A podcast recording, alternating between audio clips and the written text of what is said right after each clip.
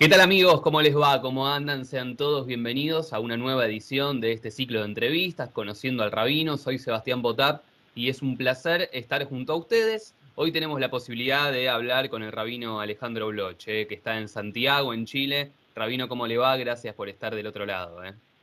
Bueno, un gran saludo a todos los que nos están escuchando y viendo. Para mí es un gusto también compartir con Radio High este momento.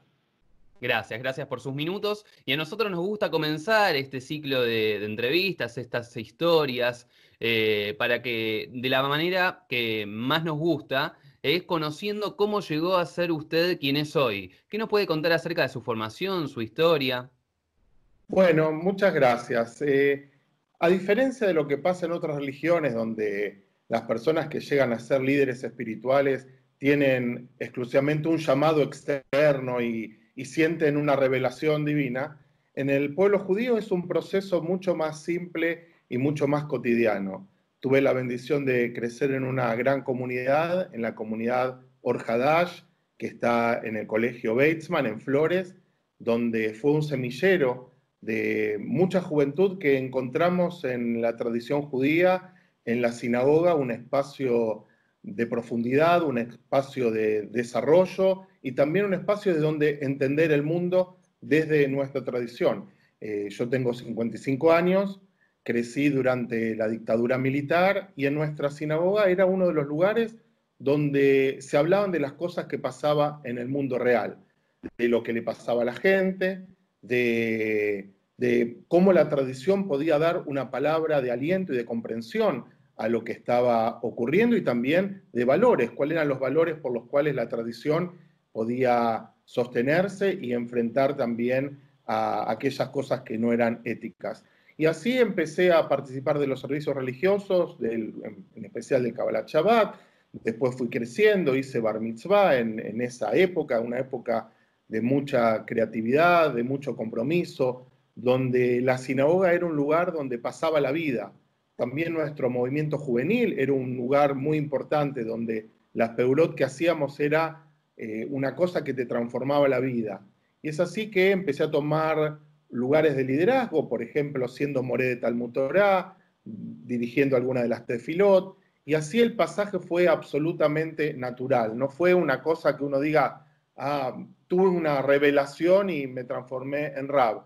Ese no es el estilo judío, el estilo judío es poder crecer, desarrollarse, tomar responsabilidades y entender que uno quiere servir al pueblo judío desde este lugar. Hay múltiples formas de servir al pueblo judío. Uno puede ser activista comunitario, líder comunitario, puede ser comunicador como ustedes, o también puede eh, ser líder espiritual conectando con nuestra increíble tradición, con eh, nuestra increíble Torah, con nuestras fuentes, también para dar un mensaje de vida al tiempo que estamos viviendo. Y es así que, bueno, desde muy chiquitito, de los 13 años, eh, decidí que quería dedicarme a esto y tuve la bendición de tener un rab que fue y es mi rab y mi guía hasta el día de hoy. Eh, es el rab Maraví, con quien eh, tenemos una relación muy fluida. Y cada uno después tomó su camino y su visión, su visión espiritual, etcétera, pero tenemos mucho respeto, nos queremos mucho, y él fue de alguna manera quien me inspiró para poder elegir lo que elegí y, también eh, en la actualidad cuando tengo dudas, cuando tengo preguntas, cuando necesito hacer consultas de tipo alágico u otras, es uno de mis referentes o el referente más importante. Me detengo en un detalle para profundizar que, me pareció interesante de mencionar, que tiene que ver la relación que usted encontró en un momento tan difícil de la Argentina como fue la dictadura, eh, un momento tan fuerte para arraigarse a la tradición, a la religión, al pueblo judío, ¿no? Sí, yo creo que lo que decía antes, ¿no? Que en las comunidades se hablaba de la realidad, eso fue muy impactante y yo fui a una escuela, en, la primaria fui a, a, Batesman, como dije antes, y en eh, la secundaria fue una escuela pública, una escuela muy buena que quiero mucho, donde de los 19 compañeros que teníamos, 17 éramos Yehudim, o sea, una cosa extraordinaria.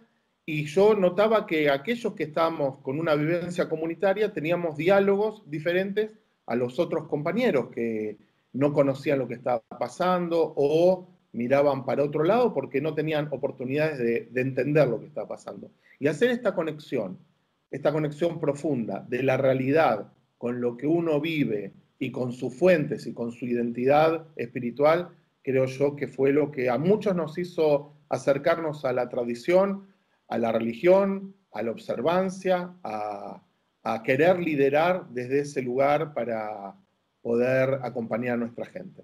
Mm. ¿Y cómo fue que usted llegó hoy a Chile, eh, que estuvo en Argentina durante gran parte de su vida y ahora se encuentra allí en Santiago?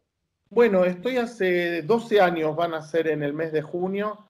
Eh, yo me ordené de rabino muy, muy joven. Eh, fui rabino en varios lados y en cada lugar aprendí y estoy infinitamente agradecido. Fui 14 años y un poquito más rabino en la comunidad en Mendoza. Ahí llegué muy, muy joven. Llegué con mi esposa Moni y ahí tuvimos nuestros dos hijos y tenemos amigos entrañables. Eh, yo siempre digo que en cada comunidad aprendí algo. En Mendoza aprendí lo que no hay que hacer, todas las cosas que hice mal.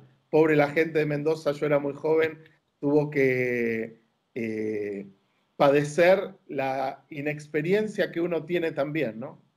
Después eh, fui rabino en Montevideo, en una comunidad que quiero también mucho, la NSI, en Montevideo, nueva congregación israelita. Eh, una comunidad con una larga historia, una comunidad de origen alemán, y eh, que me recibió muy bien. Ahí estuve solamente tres años y un poquito, ya que eso es lo que me comprometí y, y no quise seguir más. Ahí aprendí lo que hay que hacer. En Mendoza, lo que no hay que hacer. En Uruguay, lo que hay que hacer. Y en Santiago, digo que aprendí cómo hay que hacerlo. Tuve, en cada lugar tuve la oportunidad de tener partners, tener liderazgo que me acompañó en esto y, para mí ser rabino también es tratar de inventar algo nuevo para la comunidad cada día. No, no es repetir lo que uno siempre hace, sino hablamos antes fuera de cámara sobre el uso de las tecnologías. Eh, nosotros en, eh, cuando llegamos eh, al comienzo de marzo del exterior, que estuvimos en diferentes reuniones, inmediatamente yo entendía que aquí iba a venir eh, el coronavirus iba a venir muy fuerte, porque Chile es un país que tiene mucho contacto con el exterior, y entonces inmediatamente con el otro lado que está en nuestra comunidad, dispusimos pasar muchas de las cosas a virtual. Es así que tenemos las clases virtuales, tenemos las tefilot virtuales. Eh, nosotros estamos en un momento de cuarentena que no podemos salir y en las comunas donde se levantó la cuarentena no nos podemos juntar. O sea, necesitamos seguir estando con la gente. Y en ese sentido, este año fue revolucionario porque a pesar de la dificultad de no poder juntarnos y a pesar de el tiempo que estamos viviendo, con la gente de la comunidad nos encontramos mañana, tarde y noche. Y eso ha sido una gran bendición. Estoy en una comunidad también que se llama se llamaba Bene Israel y le agregamos la N de Nueva Bene Israel. ¿Por qué? Porque en eh, Montevideo yo amaba esa idea de ser una nueva comunidad todo el tiempo.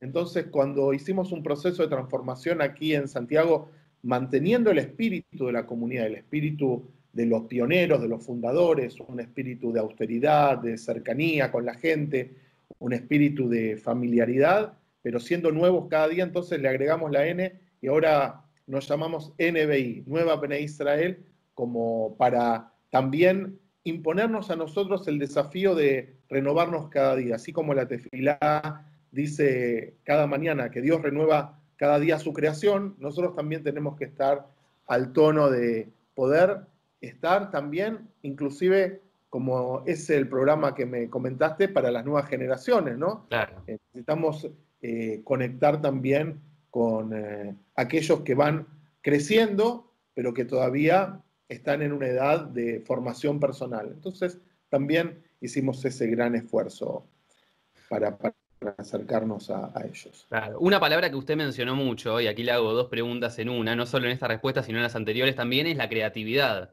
La creatividad como una cualidad fundamental para el rabino, por lo menos para la eh, visión que tiene usted del rabino, que tiene que ser creativo y constantemente desarrollar nuevas, eh, no sé si tareas, pero nuevas formas, nuevos canales para eh, conectar con su comunidad. Y a su vez, la creatividad está más a flor de piel que nunca en esta situación de coronavirus, donde justamente no solo la comunidad judía de Chile, sino no solo NBI, sino eh, da la sensación que la comunidad judía en general está a la altura de las circunstancias, es decir, entendió el momento que estamos atravesando, entendió la necesidad de estar eh, constantemente conectados entre la comunidad y estuvo a la altura a partir de las herramientas tecnológicas. Entonces, la pregunta eh, está dividida en dos, pero va de la mano. ¿Es una cualidad fundamental la creatividad para, para un rabino hoy en día? Y a su vez, si usted cree que la comunidad judía toda estuvo a la altura frente a esta situación, ¿no? De permanecer conectados.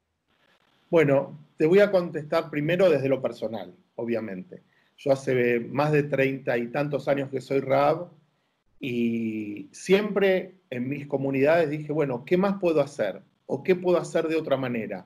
¿O cómo puedo llevar el mensaje que para mí es valedero a la gente que todavía no tuvo la oportunidad de tener la experiencia que yo tuve? Entonces me obsesionó eso. Por ejemplo, eh, estoy hablando hace 25 años, en Mendoza no había posibilidad de tener objetos judíos. Eh, entonces lo que decidimos hacer es crear objetos judíos y compartirlo con la gente. Y lo mismo nos pasa eh, en cada oportunidad. Yo eh, creo que el RAB no es un oficinista, sino que es alguien que lidera. Entonces liderar también es encontrar nuevos caminos para poder eh, conectar y, construir vínculos con la gente y, poder enseñar y poder también permitirle a la gente y con la gente tener experiencias judías profundas y experiencias que marquen y que creen el deseo de profundizar más. ¿no? Yo creo que no hay que quedarse siempre en el capítulo 1.1, sino que el desafío es que la gente quiera profundizar. Eh, por ejemplo, a, mí me ha pasado que desde que llegué a Santiago tengo un curso de Talmud hace 11 o 12 años. Y, y ahora lo estamos haciendo vía alguna de las herramientas tecnológicas. Claro, teleconferencia. Claro, eh, alguna de ellas porque fuimos cambiando, porque no nos gustaban algunas y otras nos parecen más amigables. Eh, pero estudiar Talmud, estudiar un documento que tiene miles de años y tratar de encontrar un significado contemporáneo. Fíjate lo que estudiamos ayer, por ejemplo. Estamos estudiando el Tratado de Tanit, el capítulo 3, que dice, ¿qué pasa cuando en una ciudad hay una peste cómo tienen que comportarse las ciudades de alrededor. Si tienen que ayunar y clamar para que esa ciudad se mejore, si no lo tienen que hacer. ¿Y qué más contemporáneo que lo que estamos viendo ahora? Ah. Pensá que hace tres meses veíamos lo que pasaba en China y decíamos, mirá qué terrible, cierran las ciudades, la gente no puede salir de los edificios, le llevan la comida. Bueno, eso lo pueden hacer porque en China la gente vive de una manera determinada. Y nos llegó a nosotros, al otro lado del mundo, en dos meses. Mm. Discute de eso, inclusive discute cuándo un fenómeno se transforma en una peste y cuándo no. Y dan una solución de la época. Dice que en una ciudad donde hay por lo menos 500 personas, si mueren tres personas durante tres días seguidos, eso se considera una peste.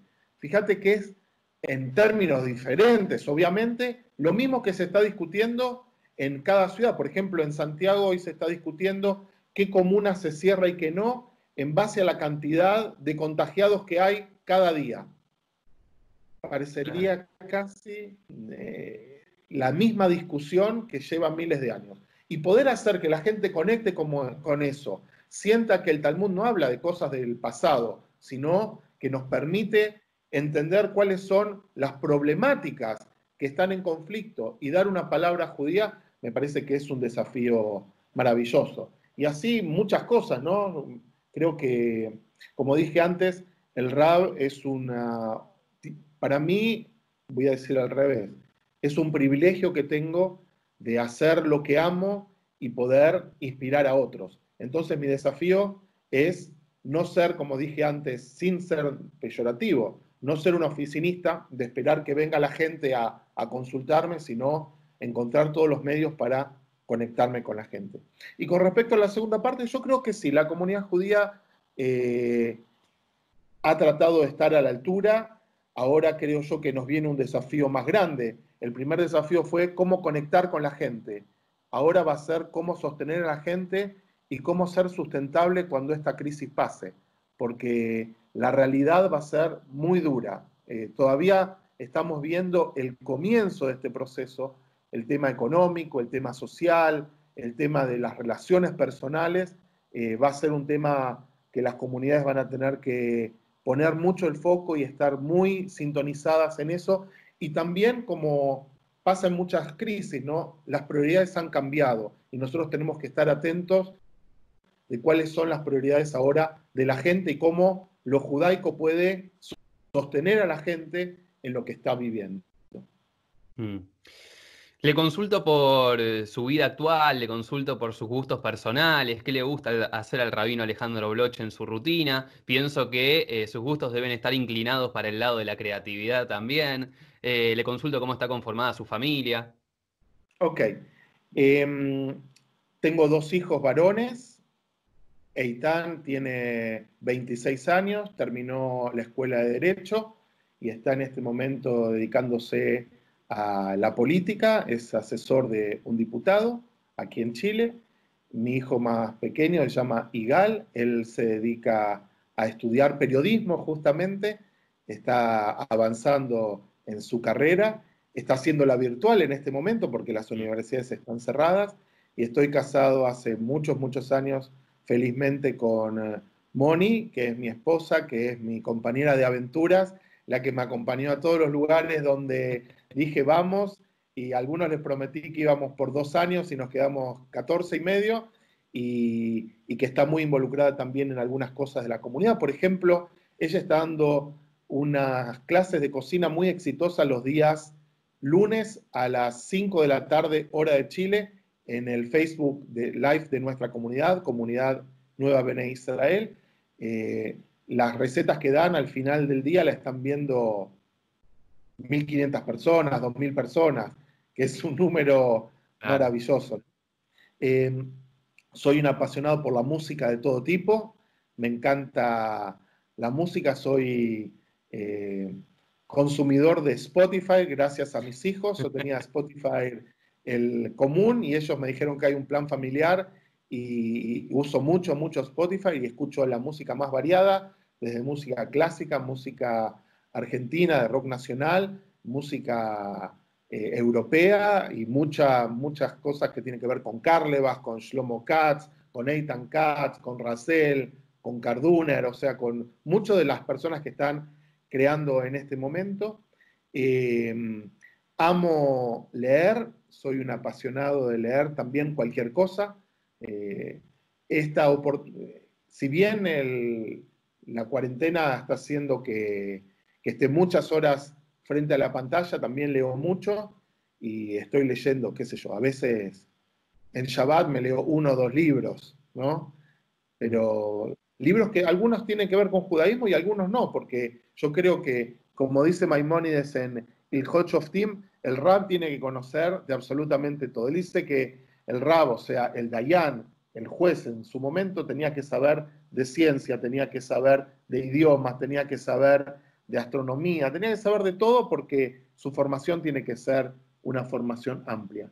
Y cuando era más joven, mucho más joven, jugaba al fútbol, dejé de jugar al fútbol por eh, muchos motivos, y eh, el único deporte que hacía hasta hace algún tiempo Ahora no tuve oportunidad de hacerlo, era squash, que me gustaba mucho y también contagié a mis hijos jugando al squash. Así que eso es parte de, mi hobby. Mi hobby, yo te diría, eh, la búsqueda intelectual, el estudio, eh, la música. Por ahí van, van mis pasiones en este momento. Lo interesante es que he reducido eh, los intérpretes o los cantautores que me gustan y en general siempre escucho mayoritariamente los mismos, aunque a veces después de haber vivido en Uruguay, incorporé al cuarteto de Nos, que es algo que, me gusta mucho. Algunas canciones no te va a gustar, parece raro, pero, eh, pero también forman parte de, de aquellas cosas que me gusta explorar.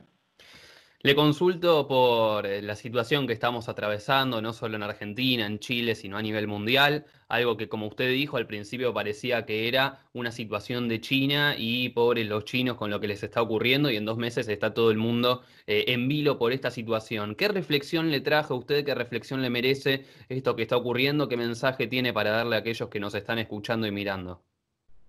Bueno, desde el punto de vista teológico, ustedes saben que se dividen dos miradas. Una es, esto es un castigo divino, y otra es, no, esto es producto de lo que hace el hombre y el hombre tiene que eh, enfrentarlo y superarlo.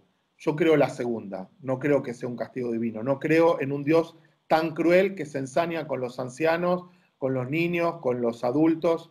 Eh, creo que esto es producto de eh, cómo el hombre a veces maneja las cosas o cómo el hombre escucha las advertencias. Fíjense que en los países donde no hicieron caso a la ciencia, donde dijeron, bueno, acá no va a pasar o va a tardar o lo que sea, o los espacios o los barrios donde no tomaron las precauciones, la pandemia es mucho más, más grande. Desde mi punto de vista, la ciencia es una bendición que Dios le ha dado al hombre para poder enfrentar y para poder mejorar. Hoy hay enfermedades que están superadas gracias a la ciencia. Estoy seguro que esta enfermedad en poco tiempo, y ojalá que con el menos daño posible, eh, también va a ser superada. La reflexión profunda es, ¿qué nos va a quedar a nosotros como personas, como familias, como sociedad de aprendizaje? Y esto es lo que estamos en el medio, todavía no podemos visualizarlo, pero hay algunas cosas que sí, y espero, por ejemplo, que nuestra preocupación por cambiar las prioridades. Voy a dar un ejemplo concreto. En estas últimas tres o cuatro semanas hemos consumido las cosas necesarias nada más. Mm. Y creo que eso es un aprendizaje. Podemos vivir con las cosas básicas. Estamos en medio de pesas, cuando se escuche y se ve este programa posiblemente ya estemos fuera de pesas, pero pensemos que podemos vivir con matzá. La matzá es agua con harina, nada más. Se puede vivir un tiempo así. No se necesita tener el último teléfono, el último reloj, el último auto. Podemos encontrar felicidad en otras cosas. Hoy, para muchos, la felicidad, y hay que decirlo claramente, es estar vivo. Mm. Y eso es una cosa que nos tiene que hacer simbrar nuestra conciencia, cuidar nuestra salud con todas las herramientas que dice la ciencia hoy en día valorar eso, valorar nuestros vínculos, cultivar nuestros vínculos aunque sea a distancia, creo que es una de las cosas que debe continuar el día después. Cuando se termine la pandemia, tiene que seguir estando presente entre nosotros. Gracias Alejandro, eh. gracias por sus minutos, gracias por, conversar con Radio High, la verdad un placer conocerlo y bueno, seguramente no sea la última vez que hablemos, esperemos que la próxima sea eh, sin coronavirus de por medio, ¿no? Bueno, como siempre, a disposición y que estén todos bien, cuídense mucho, cuiden la salud, cuídense entre ustedes, cuídense personalmente. Un placer. El rabino Alejandro Bloche, eh, allí desde Chile, dialogando con nosotros. Será hasta el próximo domingo, ¿eh? nueve y media de la mañana, como siempre. Gracias por estar. Chao.